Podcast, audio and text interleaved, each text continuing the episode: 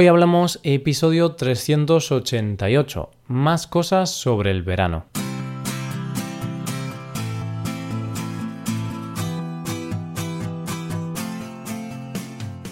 Bienvenido a Hoy Hablamos, el podcast para aprender español cada día. Ya lo sabes, publicamos nuestro podcast de lunes a viernes. Puedes escucharlo en iTunes, en Android o en nuestra página web. Recuerda que los suscriptores premium pueden acceder a la transcripción completa del audio y a una hoja con ejercicios para trabajar vocabulario y expresiones. Hazte suscriptor premium en hoyhablamos.com. Hola a todos, ya estamos a lunes, es el comienzo de la semana y como cada lunes tenemos que hablar del tema del mes. Como ya sabes, este mes de julio hemos estado hablando del verano, desconectar de la rutina, el buen tiempo, la playa, los festivales. Hoy finalizaremos este tema hablando de otras cosas que podemos hacer en verano. Hoy hablamos del verano. Hoy es día 30 de julio, estamos casi en agosto ya, estamos en pleno verano, aunque ya llevamos un mes de veranito, más o menos. Aún así, yo estoy un poco triste porque el verano en el norte de España está siendo nefasto. Sinceramente, en mis 24 años que tengo no recuerdo un verano tan malo, o sea, malo en relación al tiempo. Hemos tenido muy pocos días de sol y buen tiempo pero no hay que ponerse triste. No hay que deprimirse porque, como decimos en español, al mal tiempo, buena cara. Aunque no haga un tiempo adecuado para ir a la playa, siempre podemos hacer otras cosas para divertirnos, pasárnoslo bien y sacar provecho del verano. Una cosa que hemos comentado un poco en algún episodio es hacer camping, irse de acampada. Esta es una cosa que les encanta a los amantes de la naturaleza.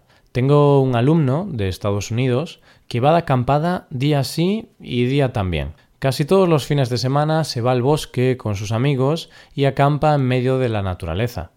Es raro el día que no va de acampada. un plan muy tranquilo, relajante y perfecto para desconectar del estrés de la ciudad.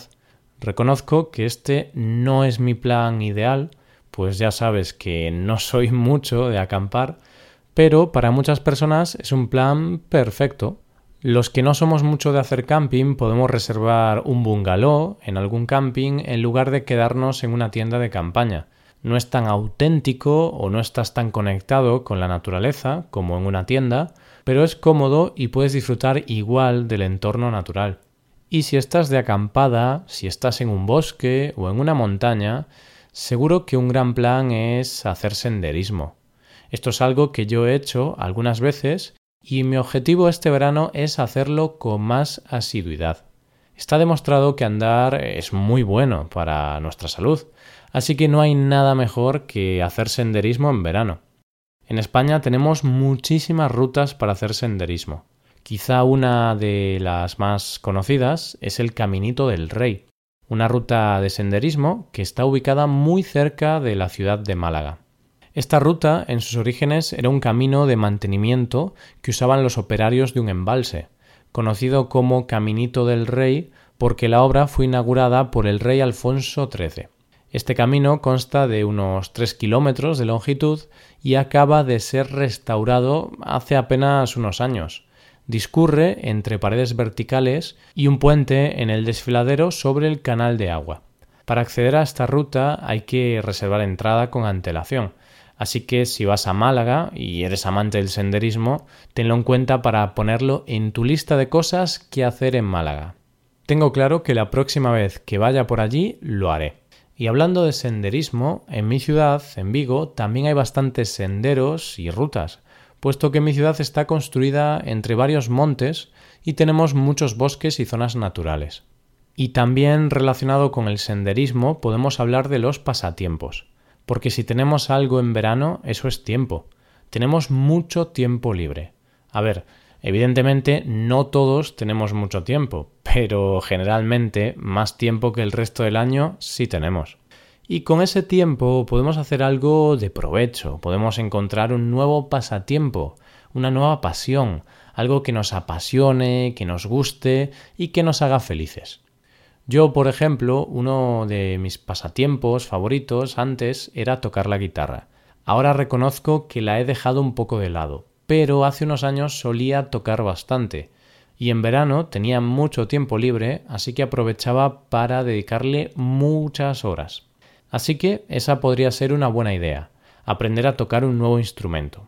Y si no eres mucho de música, puedes aprender a hacer algo nuevo que no implique tocar un instrumento.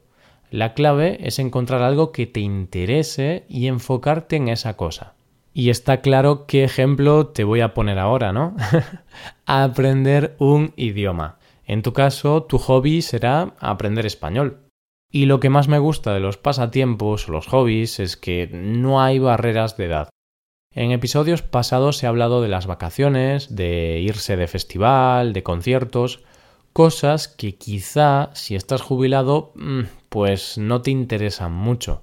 Oye, que puede ser que estés jubilado y acudas a festivales igualmente, no digo que no, pero siendo realistas es algo menos habitual. Pero para aprender algo nuevo o descubrir una nueva pasión no hay excusa de edad. Lo de soy demasiado mayor para aprender a hacer eso mm, no vale en este caso. De hecho, cuando mis padres me dicen que no son capaces de aprender algo tecnológico o dicen que son demasiado mayores para aprender a usar bien el ordenador, siempre les pongo el ejemplo de un hombre inglés que tiene más de 100 años y hace la compra por Internet usando la página web del Tesco. O sea, utilizaba una tablet para hacer el proceso de compra online con más de 100 años. Increíble. Si es que al final, si tenemos ganas, tiempo y disciplina, podemos hacer casi cualquier cosa que nos propongamos. Y otro pasatiempo al que mucha gente se apunta en verano son las clases de baile. Bachata, salsa. Los bailes latinos triunfan mucho entre los estudiantes de español, ¿verdad? Seguro que muchos de los que me escucháis habéis ido a clases de baile o estáis yendo actualmente. Yo mm, lo siento, pero paso de bailar. Bailo muy mal y sinceramente mm, no me gusta. Pero bueno, esto de los gustos es algo que va cambiando, así que a lo mejor dentro de unos años comienza a interesarme. Nunca digas nunca. y estamos cerca del final, pero no quiero acabar sin comentar algo que algunas personas también hacen durante el verano. Eso es hacer un nuevo deporte. Hockey sobre hielo, esquí y snowboard son los deportes preferidos por los más deportistas para hacer en verano.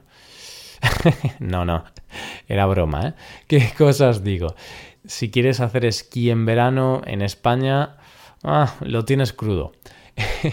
en realidad te quería hablar de los deportes de riesgo. Tengo muchos amigos que aprovechan el verano para probar algún deporte de riesgo, como el paracaidismo, el ala delta, o algo parecido. Para mí eh, es una locura y yo le tengo bastante respeto a estas cosas. Así que por ahora no me atrevo a hacer deportes de ese tipo, deportes mm, que pueden ser un poco arriesgados. Aunque bueno, en realidad con lo torpe que soy, para mí mm, cualquier deporte puede ser un deporte de riesgo. Pero ahí queda otra idea. Reconozco que aquí la edad sí puede influir un poco en la realización de algunos deportes de riesgo pero como te he dicho antes, mm, nunca digas nunca. Y con esto ya vamos llegando al final. Ya hemos finalizado el tema de este mes. Espero que te haya gustado y también espero que estés disfrutando del verano. ¿Qué tal va tu verano, querido oyente? Esto es todo, muchas gracias por escucharnos. Por último, te recuerdo que puedes ver la transcripción completa y una hoja de ejercicios para trabajar vocabulario y expresiones en nuestra web. Ese contenido solo está disponible para suscriptores premium hazte suscriptor premium en nuestra web hoyhablamos.com. Nos vemos mañana con un episodio de Cultura Española. Muchas gracias por todo. Pasa un buen día. Hasta mañana.